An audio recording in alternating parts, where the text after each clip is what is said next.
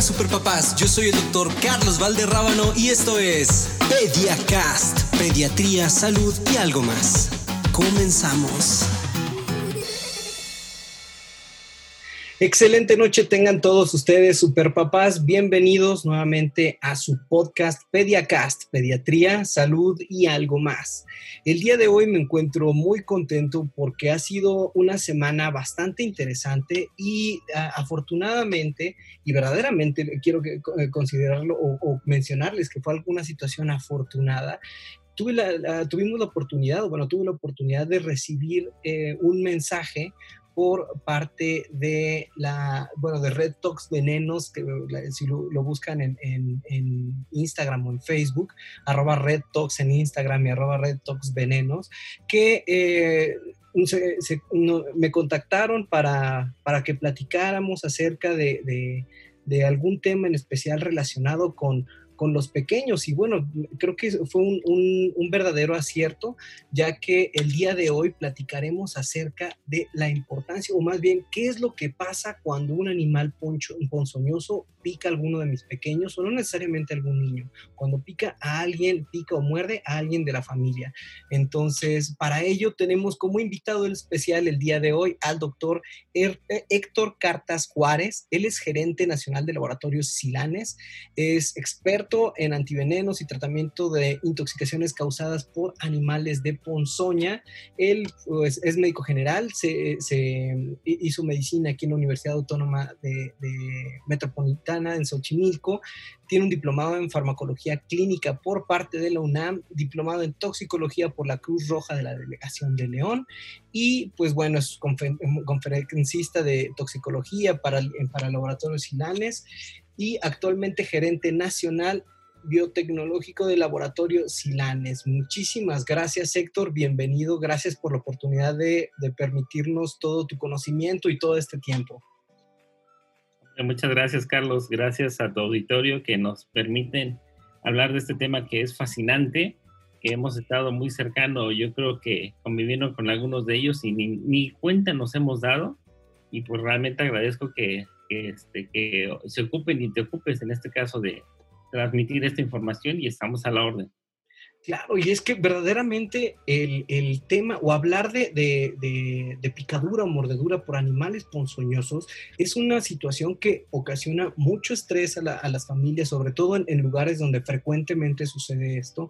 ¿Por qué? Porque decimos, ok, eh, me pica un alacrán, supongamos, ¿Qué es lo que debo de hacer? El alacrán es muy malo, me voy a morir instantáneamente, eh, simplemente es un piquete, me rasco y se acabó. Entonces, el tener primero que nada el contexto bien de qué es lo que está sucediendo, creo que va a ser fundamental.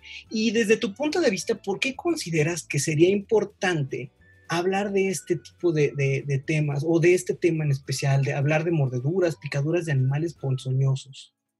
Fíjate que es bien interesante porque ellos son parte del ecosistema en el cual estamos viviendo y en el cual nos estamos desarrollando. De entrada, eso es un punto fundamental. Quiero decirte que México ocupa el quinto lugar en cuanto a biodiversidad.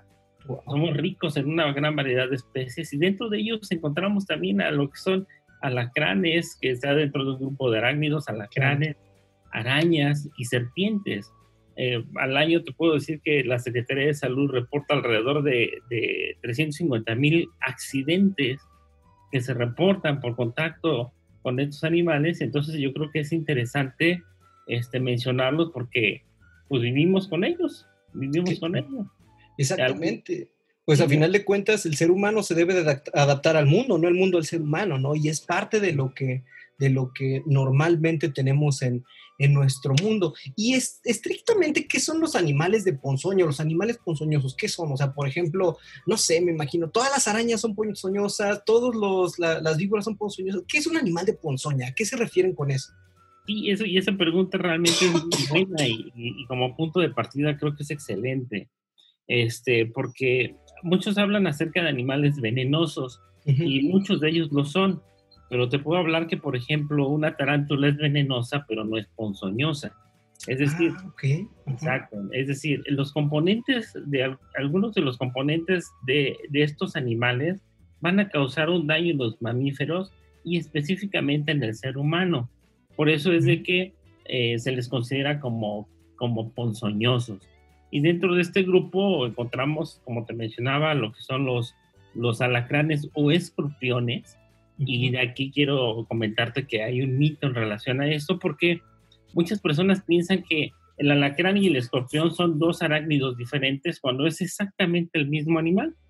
De hecho, sí, sí, sí, de hecho es interesante porque alacrán es una palabra que viene de origen árabe, que viene de al-graf, que significa el escorpión. Ah. Ajá, entonces escorpión es el nombre científico como lo podemos nosotros identificar. De hecho, por la ascendencia que tenemos con España, eh, en España y en México, a la se, lo se le denomina una persona que es tóxica, ¿no? Que es venenosa. Y de ahí viene esa, esa similitud. Entonces, alacrán y escorpión es exactamente lo mismo, pero sí es importante mencionar que tampoco todas son ponzoñosas para el ser humano. Existen más de 220 especies y solamente 14 que pertenecen a un grupo, que, a una familia que, que se llama centruroides, 14 solamente son las que tienen mayor relevancia, importancia médico-toxicológica, que así lo, denominamos los expertos, para mencionar que requiere este, quizá una medicación específica, es decir, un antiveneno específico cuando se tiene el contacto accidental con ellos. Arañas en México encontramos a dos específicamente, ¿no? Son ponzoñosas, lo que es la Latrodectus, viuda negra, capulina, chinchatlagua, este, así también se conoce en toda la República Mexicana. Y la otra es la Loxoceles, ¿sí? la araña café, araña parda, violinista, reclusa, que de hecho hace un par de años en la Ciudad de México hubo por ahí un furor por este arácnido porque aparentemente habían encontrado una de ellas y pues estaban espantados que nos, nos invaden las arañas. Este, y, y, pues no, sabemos que esto no, ellos viven, viven con nosotros, pero muchas veces no tenemos contacto con ellas gracias a que nosotros hacemos o esperaríamos hacer limpieza en casa y eso permite ahuyentarlas. Y también tenemos a serpientes. Tenemos aquí a dos familias importantes, que son los serpientes de cascabel, las serpientes este, eh, lápidos, que pues, el principal representante son las, las coralillos. y, y, como dato curioso, en la Ciudad de México en, lo que es este Milpalta, ahí tienen una incidencia bastante importante por contactos con, con serpientes de cascabel que son nativas de la región.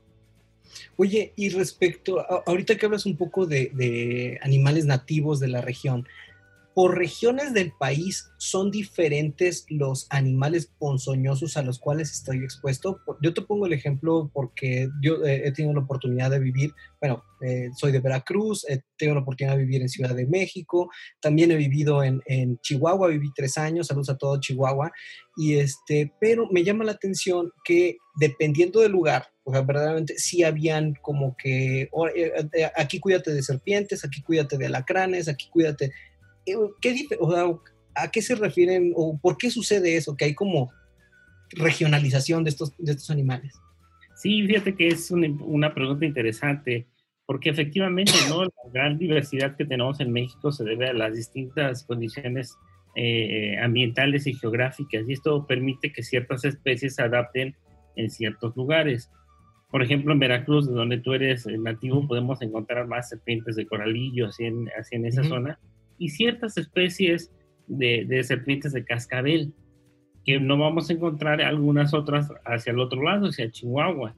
Ahí encontramos un poquito más de, importancia hacia serpientes de cascabel que pertenecen a otra familia. Y vamos a encontrar también ahí de importancia mayor lo que son los accidentes por alacrán o escorpión. Otro ejemplo que es claro que es lo que más se ve en México, alrededor de 280 mil accidentes que se reportan, vemos que alacrán es lo que más aporta y tenemos en el caso del, del alacrán que es considerado más ponzoñoso, es uno que habita en Nayarit. ¿sí? Un mito que existe es de que los, los que son más tóxicos o más peligrosos habitan en Durango, que tampoco es. Sí es, sí es de importancia, pero tampoco lo va a ser y eso tiene que ver por estas condiciones, ¿no? Que permiten que mm. se adapte uno u otro arácnido. Y en cambio la viuda negra la araña capulina, la chinchatlagua, esa es cosmopolita, esa la puedes encontrar donde sea. Donde sea. Incluso, y ahorita me vino a la mente podemos encontrar ahí dos especies distintas. Una Latrodectus, eh, que se le llama así, Latrodectus magdans, que es la, la, que vemos, la negrita, pero vemos una variedad distinta que es una araña café. Es una Latrodectus geométricus, causa el mismo envenenamiento y en ocasiones eso ha confundido y hemos sospechado que quizá tenemos un accidente por una araña violenta ah. cuando se trata de esta araña café. Ah, mira, qué interesante. Y bueno, es que es una parte muy importante, ¿no? Sobre todo cuando llega eh, la persona que tuvo el accidente, tratar de identificar cuál es el, tipo de, pues, animal o eh, el, pues sí, el animal ponzoñoso que te, al cual estuviste expuesto para buscar el tipo de antídoto, me imagino, ¿no? Sí, es correcto. Y fíjate que eso es un reto y nosotros lo podemos ver como médicos porque muchas veces cuando se presenta el accidente, este, simplemente el, paciente nos refiere y nos dice que le picó algo o que sintió que le mordió algo. Uh una serpiente es característico que, que, la persona la vio a la serpiente.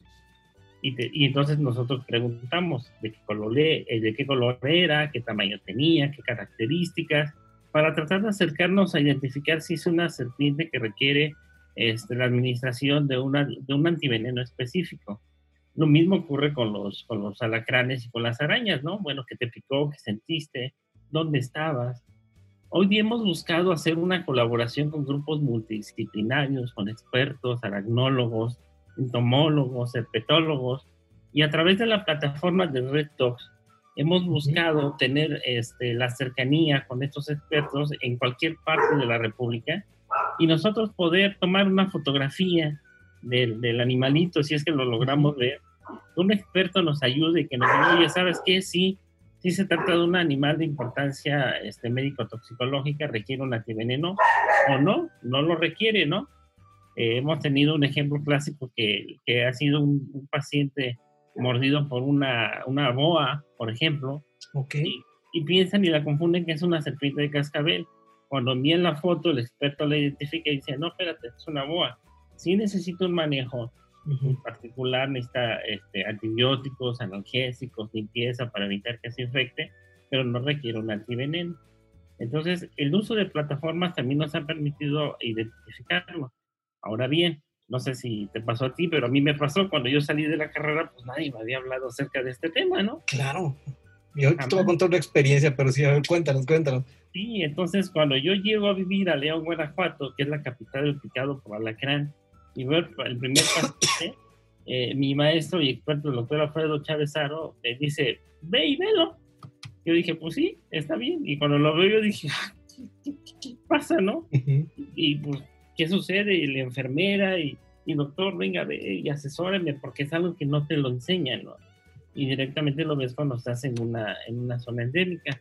Pero la clínica, los datos clínicos, el TOC síndrome, que así le llamamos nosotros, nos permite identificar si fue una agresión por un animal de importancia médico-toxicológica y establecer los criterios terapéuticos para implementarlos con el paciente. Oye, ahorita que estás diciendo de, bueno, antes de entrar a lo de toxíndromes, pero refieres de animales que tienen un potencial toxicológico. Eh, yo tuve, eh, era la experiencia que te quería contar, en mi servicio social de medicina, yo lo hice en Juan de Alfaro, Medellín de Bravo, Veracruz, y este, terminando la tarde, de repente estoy guardando mis cosas, no es cierto, estaba leyendo, estaba leyendo esa tarde, y solamente sentí como una, no sé, como una sombra cerca de mi pecho, la alejé y vi que era una tarántula, ¿no?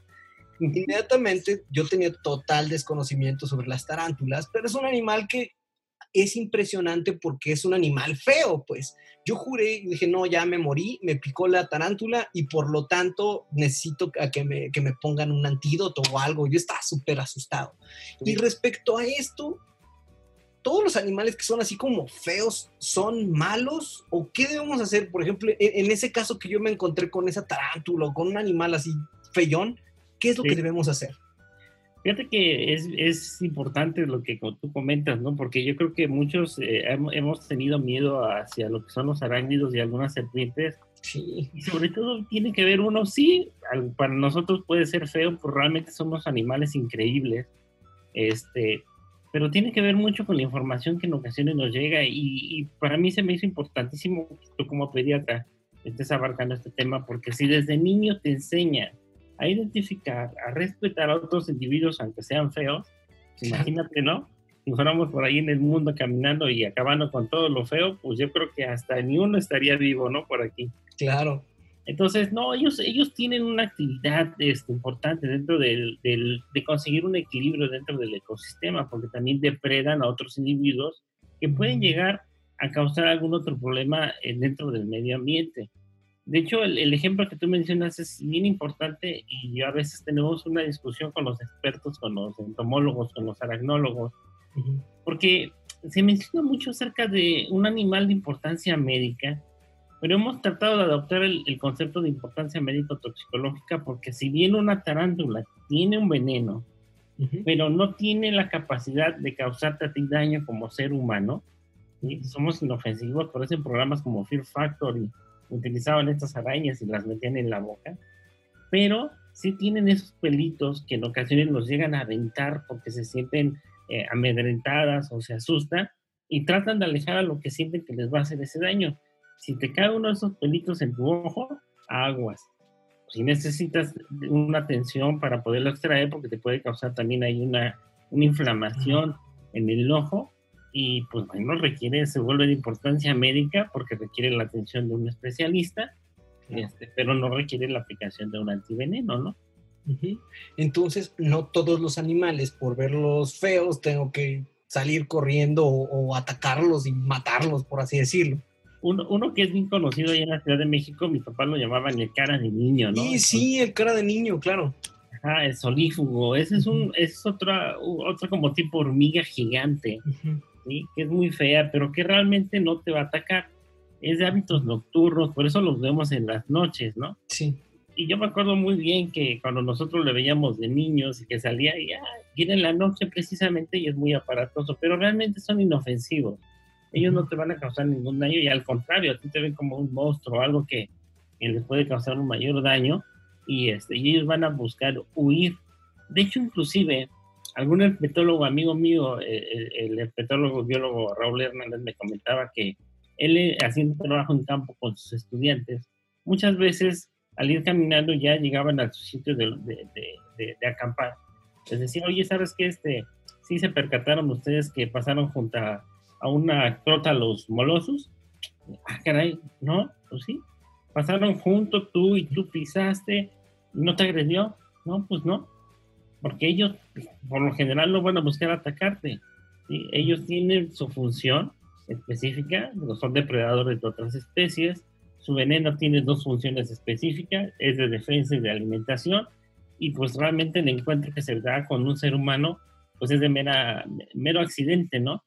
Este, tú estás en la noche y, y, estás en una zona endémica como Guanajuato, como Guerrero, Morelos, Cuernavaca, que está ahí muy cercano a la Ciudad de México, algunos lugares de Coyoacán, este, y dejas tu ropa en el suelo, tu zapato, y llega ahí el, el, el, animalito, lo ve calientito, siente protección, se va a meter. Tú al día siguiente, cuando te levantas, te pones tu zapato, tu pantalón, pues lo vas a empujar y él se va a sentir agredido y se va a defender. Mm.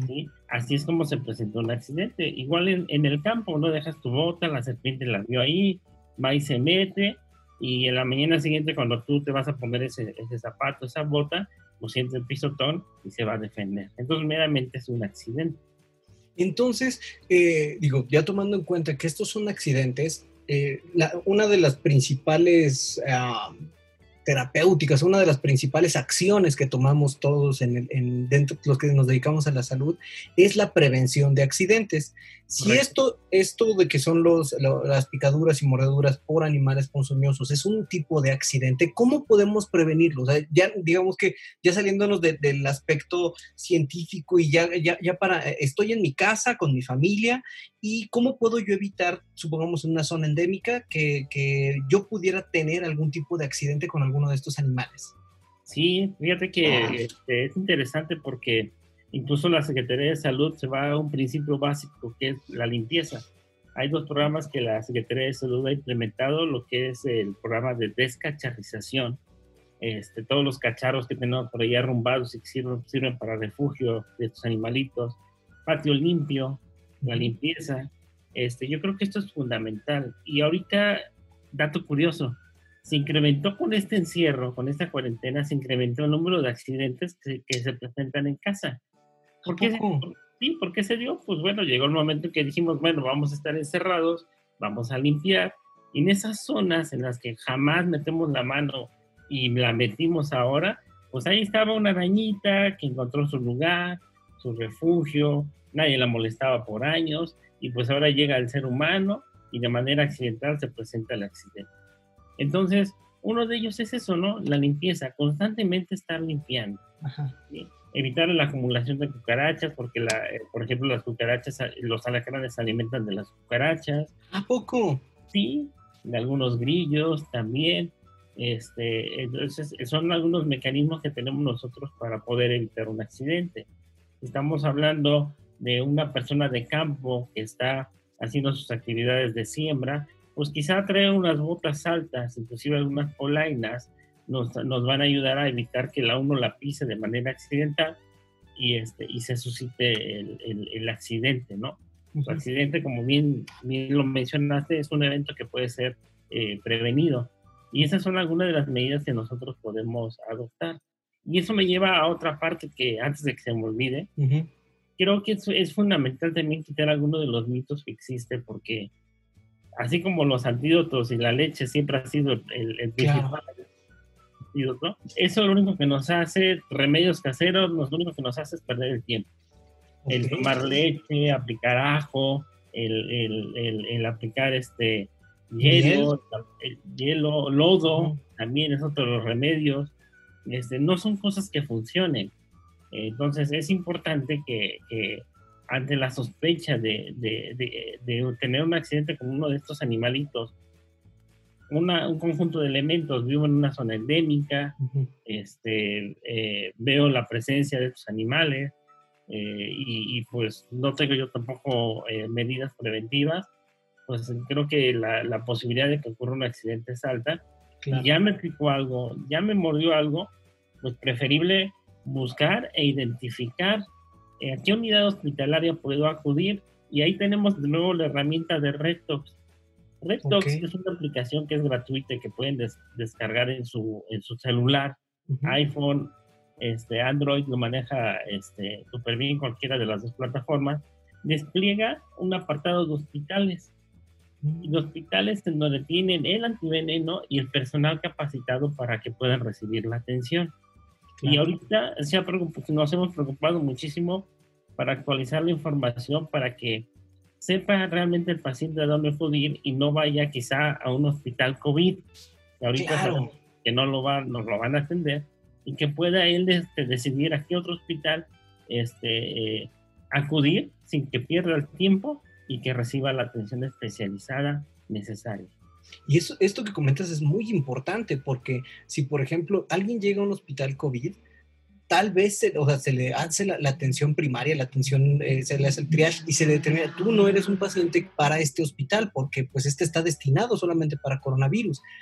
si supongamos, en, tal vez en el puerto de Veracruz, que es una ciudad no tan grande, el desplazarte de un hospital a otro te llevará unos 15, 20 minutos, pero si estás en Ciudad de México, este, eh, el desplazamiento en, un, en la misma instancia puede durar una hora, hora y media, puede, volverse todo un caos. Entonces creo que eh, esto es muy importante. La aplicación se llama entonces Red Tox.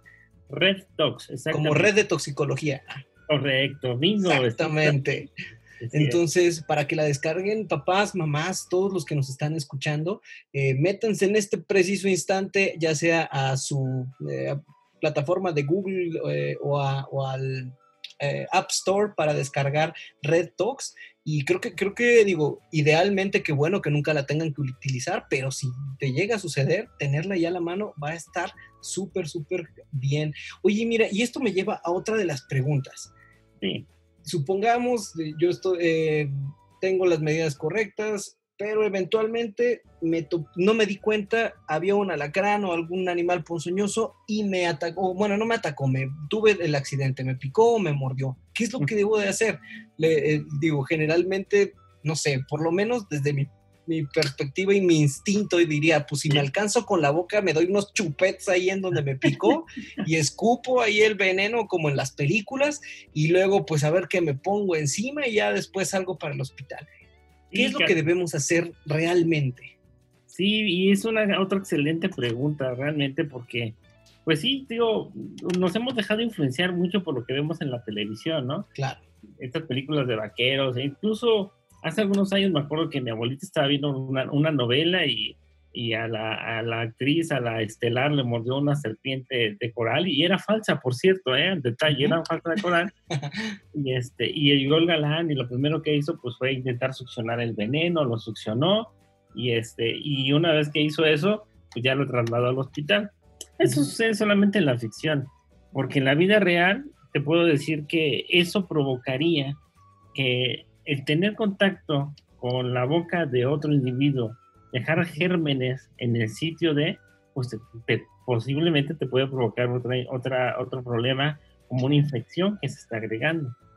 Este, por otro lado, quizá intentar hacer una, una incisión para succionar pues no, tampoco rompemos con la principal barrera de defensa que es la piel y le vamos a dar permiso a otros gérmenes y rompan con ese equilibrio y nos sobrevenga otra infección. Este, y además de que hay estudios que hoy día demuestran que el uso de succionadores o el intentar succionar un veneno realmente no son efectivos por, por, la velocidad con la que se absorben estos venenos y pues realmente no es algo que nos, que nos ayude. ¿Qué debemos hacer entonces? Uno, debemos de guardar la calma. ¿sí? Tenemos que, pedir ayuda, si estamos solos, pedirle a un vecino, a un amigo, a un tío, al papá, a alguien que nos auxilie, que nos apoye para que nos derive a, buscar atención médica. Si estás en una ranchería, pues tendremos que buscar la manera de, ubicar cuál es el, centro de atención especializado, está Red y ahí lo, podemos apoyar este, para buscar esta atención sé que en Ciudad de México pues tenemos poca experiencia, ¿no? Realmente. Uno de los centros que ustedes tienen en Ciudad de México especializados es el Hospital Juárez de México. Sí, COVID también, sí, COVID. Pero sí se están dando la oportunidad de, de, de, atenderlos. Existe también, si eres derechohabiente del Seguro Social, Centro Médico este, Siglo XXI y La Raza. Los dos tienen centros toxicológicos este, para atención este, pero bueno, igual hay que considerar la parte de, de, COVID. Este, apóyense de nuevo en la plataforma porque tenemos ahí ya identificados a qué hospitales podemos acudir. La Villa, está este, el de, el, de Milpa Alta, este, hay una serie de hospitales ahí alrededor que pueden atender. Entonces, esa sería la sugerencia. Mantén la calma. Si te mordió una serpiente, que esperemos que no, o tratar de, hacer una limpieza gentil. Las serpientes en sus bocas tienen parásitos, tienen, bacterias. Una limpieza con agua, con agua es más que suficiente. Si tienes jabón, pues mucho mejor. Y comenzar a hacer el, traslado. Oye, ajá. Eso sería lo que, lo que es recomendado. ¿Y qué pasa? O sea, supongamos que ahorita me vino a la mente, me pica, supongamos el alacrán, este, o un, me muerde la serpiente, yo qué sé, yo identifico que me, me, asusto y es, es bueno que, o, está bien que yo, después de que me atacó y me picó, mate al animal? O sea, ¿es, ¿es, correcto para evitar que pique a alguien más? Mira, te voy a dar dos, dos respuestas. La primera es de que, pues, pues sí, si se estaba por ahí, lo tendrías que hacer indudablemente, por algo entró, ¿no? y quizá evitar que, que, otro individuo, y esto incluye a las mascotas, porque también hay mascotas, perros, gatos, que se pueden llegar a, a encontrar con unos animalitos y se puede llegar a presentar el accidente. Lo ideal no sería eso. De hecho, hoy día lo que hemos logrado a través de toda esta educación y difundir información, ten la calma, hemos visto ya lo que sucede mucho aquí en, en Bajío, aquí en León, específicamente en Cruz Roja, que tienen el centro de atención al picado por alacrán, pescan al animalito. Lo pescan, si estamos hablando de un alacrán, con un vaso lo ponen encima del, individuo, con una hoja de papel, la van introduciendo poco a poco hasta que finalmente lo atrapan, lo, llevan en un frasco y el especialista ya lo puede ver y dice, ay, ¿sabes qué? Sí, se trata de un animal de importancia médico-toxicológica, requiere un antiveneno. Lo mismo sucede con algunos arácnidos, los atrapan Este, algunos les toman una fotografía, la suben a la aplicación de RedTalk para tratar de identificarlo y determinar si eso no es. Hemos visto muchas veces que las aplastan. Sí. ¿Qué es? Digo, pues una mancha. Entonces, sí, tratar de identificarlos sería eso lo bueno, reubicarlos en otro lugar. De hecho, en casa mi, mi esposa y mis sobrinas se han vuelto expertas en atrapar arañas y las reubican en el jardín. Sí, ya se les tenían un miedo este, espantoso y hoy ya hasta me las guardan y dicen, mira lo que te atrapamos, ¿no? Y a ver, ah, ¿sabes qué? No, es una araña de jardín común. Vamos a liberarla y la liberamos en el jardín, en un lugar donde sepamos que no va a causar daño y que al contrario va a ayudar a este equilibrio en el ecosistema. Ah, qué interesante. Fíjate que eh, esto es muy interesante porque, pues a final de cuentas son seres vivos, ¿no? Y están reaccionando por instinto. Eh, no, no quiero como decir, ay, si, si ves un alacrán, por favor acércate, acarícialo y bésalo. No, pues no. O sea, mantente a, a, a, distancia prudente, procura no tener este contacto, pero pues como o sea, tampoco es estrictamente necesario que si me picó un animal o me, me, atacó, tuve, tuve este tipo de accidente, pues tampoco es estrictamente necesario que yo mate al, al animalito. Mira, ya estamos a unos minutos de terminar. La verdad, el tema está súper interesante. Te agradezco muchísimo todo, todo lo que nos estás contando, porque sí es muy, muy, muy importante, mamás, papás, saber que estar preparados. Fíjate que, que tenemos eh, un, un, curso de primeros auxilios eh, en, para, en casa, pues para, para las personas que se encuentran en casa. Y en este curso, una de las cosas que siempre decimos es que el curso no está diseñado para que te pase, sino por si te llega a pasar, que es cómo debes de responder porque el tiempo apremia. ¿Y qué sucede, por ejemplo? Yo tengo, eh, percibo el accidente, me pico un alacrán. ¿Cuánto tiempo tengo o idealmente en cuánto tiempo tengo que llegar a mi primera atención? Excelente pregunta. Fíjate que esto es muy común que nos lo pregunten. Este, mira, realmente es muy variado. A mí me ha tocado ver sobre todo en mujeres, amas de casa, que llegan tres horas posterior de que fue el accidente. Tres horas sí, porque tienen que dejar lavado, planchado, la comida para el marido, este, o todas las ocupaciones que tienen y luego ya acuden. Y hemos encontrado, por ejemplo, algunos pacientes que llegan seis minutos posterior de la picadura, ya en estado de shock, muy mal, y que requiere la aplicación inmediata, no solamente del antiveneno, sino hay que darle soporte. este, mucha de esta información y aprovecho también para recordarles que Red Talks no solamente lo tenemos en la aplicación para celular, también lo tenemos en Facebook y cada jueves a las 6 de la tarde un experto nos habla de un tema este, en particular. La semana pasada estuvo un doctor del Instituto de Biología que nos habló acerca de las loxoceles, hábitos, este, reproducción, etcétera, y esto nos ayuda a conocer un poquito más. Este, esta semana tendremos la parte clínica con uno de los toxicólogos este, que es reconocido del, del Hospital Juárez de México a las 6 de la tarde. Los invitamos a que, a que lo puedan. En, en, Facebook Live? En Facebook, exactamente. Este, Perfecto. en, Red Talks. En Red Talks ahí van a encontrar la información. Y surge también otra página que se llama El Mundo de las Heridas, donde también estamos buscando este, llegar a darle consejos y asesorar a las personas ahorita que estamos encerrados en casa que nos ha, ha motivado a aprender a hacer y obtener mayor información al respecto, ¿no? Entonces, sí creo que es fundamental que nosotros eh, también nos informemos en, en fuentes fidedignas, ¿sí? que realmente es muy importante.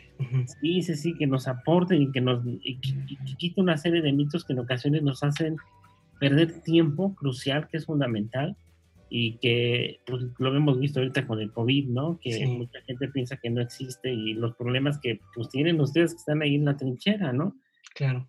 Entonces creo que sí es fundamental esto también buscar estas fuentes de, de, información para no perder tiempo, capacitarnos también en, en, en, materia y tomar las mejores decisiones con calma, con calma y establecer rutas críticas para saber a dónde nos vamos a dirigir dependiendo de lo que necesitemos, ¿no? Exactamente. Entonces, mamás, papás, eh, nada más para recalcar, en, en el Facebook eh, lo pueden buscar como arroba Red Venenos. Eh, los jueves a las 6 de la tarde se hace, ellos hacen un, Facebook Live donde se, se, imparten o se platican de diversos temas dirigidos por expertos. Les recomiendo muchísimo que se, que se conecten, sigan sus redes sociales, las redes sociales de Red Talks, está arroba Red Talks en arroba Red Talks.org en Instagram y arroba Red Talks Venenos en Facebook. Entonces, eh, busquen esas redes, síganlos, creo que es algo, algo que vale mucho la pena tener información y como bien comentadas, Héctor, información que sea fidedigna. Por último, y ya para concluir, Héctor, ¿qué... Eh, tips nos podrías dar respecto a esto? Así como que un, en, no sé, los, eh, los puntos importantes de la plática de hoy, ¿tú cuáles considerarías que es lo más importante que debe de conocer mamá, papá y toda la familia acerca de la picadura de animales ponzoñosos? Sí, excelente. Y sí, fíjate que lo primero que hay que hacer es buscar fuentes fidedignas. Eso es lo principal, informarnos, conocer un poquito más de nuestro entorno este, qué tipo de animales viven inclusive a nuestro alrededor. Aunque seamos ciudad, también tenemos ahí especies de importancia médica toxicológica y de no médica toxicológica que también permiten llevar un equilibrio en el ecosistema importante para evitar matarlos, ¿no? Claro. Este, apoyarse siempre, buscar esto, esta, información. Eh, dos, tener la calma, siempre si tenemos la fortuna, ¿no? De, de, tener un accidente por picadura de estos animales, tener la calma para poder este, responder y saber hacia dónde nos, nos, nos, vamos a dirigir, evitar remedios caseros, cero, eso no ayuda para nada, ajo, este, leche, este, hierbas sin raíz, eh, amarrarse, cosas, nada, nada eso sirve. Este, eh, consultar siempre en, caso de que tengamos la duda de tener un accidente con uno de estos animales, buscar un especialista, el especialista sin duda sabrá en dado caso de que no tenga el expertise, sabrá dónde referir al paciente también. Este, y pues nada, seguir escuchando esta información y estos espacios que, que abren cada día más los especialistas como el tuyo, Carlos. Muchas gracias, muchas te felicito. Gracias, muchas este, gracias. Y, y, pues Red Talks, eh, eh, este, estamos ahí listos y a la orden para poderlos apoyar. Y por último, también me gustaría comentarles que somos líderes mundiales en conocimientos en generar antivenenos específicos con tecnología mexicana hecha por mexicanos. Y que hoy día estamos nosotros buscando apoyar en una estrategia de la OMS para atender eh, lo que es la problemática de accidente ofídico o por serpientes en África. Solamente cuatro laboratorios a nivel este, mundial, este, no es cierto, tres, tres laboratorios que desarrollan antivenenos a nivel mundial han sido certificados y uno de ellos es este al cual yo represento y yo trabajo, Laboratorio Silanes, y es una empresa mexicana. Entonces, realmente creamos, hay que creernos eso. Los mexicanos tenemos las capacidades, las habilidades para poder llegar muy lejos y así es hoy día también con los antivenenos. Son los mejores a nivel internacional, están ampliamente reconocidos. Estoy totalmente de acuerdo contigo y me encanta que, nos comentes esto porque la ciencia en México, eh, eh, tenemos una cierta mala costumbre, por así decirlo, de pensar que todo lo bueno y que todo lo más tecnológico y lo más top se encuentra en otros países, cuando nuestro país, en cuanto a investigación, en cuanto a ciencia, eh, en, tu caso, en, el desarrollo de antivenenos, o sea, tenemos una, un gran potencial y pues no, no me queda más también que exhortar a, todos, a todas las personas que nos escuchan a que apoyen a la investigación, apoyen a las personas que, que están, que están haciendo cosas diferentes, que están modificando o están buscando algo, algo con qué hacer de este mundo un lugar mejor. Mamás, papás, me despido. Eh, bueno, nos despedimos el día de hoy. Héctor, muchísimas gracias por tu tiempo, muchísimas gracias por tu participación. Eh, les recuerdo a todos las redes sociales de Red Talks. Instagram está como arroba redtalks.org y en Facebook se encuentran como Red Venenos. También si quieren más información acerca de salud de niños y algunos otros aspectos en general de eh, cuestiones de salud, les recuerdo que mi cuenta de Instagram es arroba drcarlos.neumoped. Ahí todos los miércoles tenemos eh, Instagram Live a las 9 de la noche, hora de Ciudad de México, en donde hablamos de diversos temas, al igual que en este, en este podcast. Héctor, muchísimas gracias. Gracias, Carlos Que tengan todos una excelente noche y recuerden, nos vemos la próxima semana en Pediacast. Hasta luego. Eso fue todo por esta semana. No olvides compartirlo y nos vemos en nuestro próximo episodio de Pediacast. Pediatría, salud y algo más.